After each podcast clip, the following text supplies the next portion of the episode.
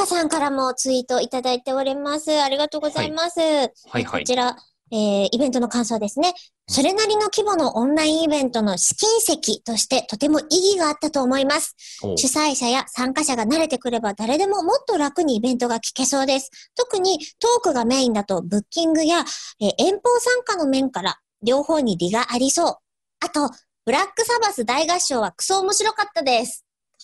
いただきました。はい。えー、まあそんなね、えー今、日本中でブラックサバスを合唱してるイベントがどこにあるんだと思いかもしれませんが、そうなんです。オンラインイベントで開催した、えー今回の口を開くなんですけど、楽に参加できる。ラジオネーム、川野主さんという方は、えー布団に入ったままイベント参加できるなんて革新的だったっていうふうに言っていただいたりとかね。楽というののね、イメージがまた概念が違いますけど、それいいですよね。ねこっちだって布団に入ったまま喋りたいわ。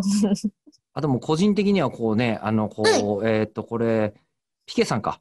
えーうんそういや前に法事とイベかぶりしちゃってリアルイベント行けなかったことあったけど、えーこれだとお実家からでも参加できるな、法事と重なると後ろでお経流れるけどって言っていただいてますが、あの、お経じゃなくてですね、あの、今回、えー会場で黒ミサのような曲が流れていた。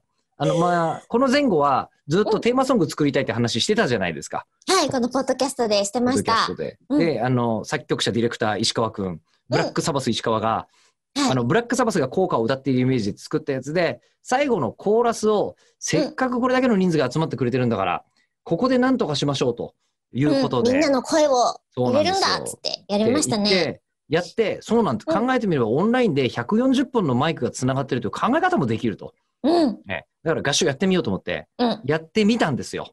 で、その結果を楽しみで、すね。結果の音源、僕のスマホから再生しますね。いきますよ。お、やりました。やってるだけで楽しかったのに。はい。あと、ん？止まってる。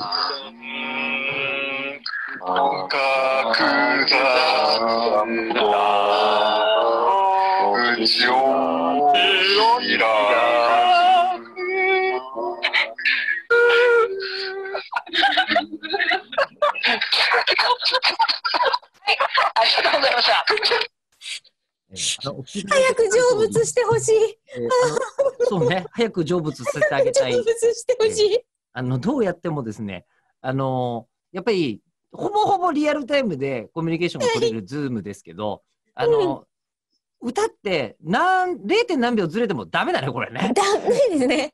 あとあの、ずれてるっていう問題だけでもない、様々な音楽。性にも、音楽性にも問題があったしね。えーということで、これに関しては 音源に入れ込めるかどうかは、まだ、えっ、と、分かっておりません。分かっておりません。そうですね。うん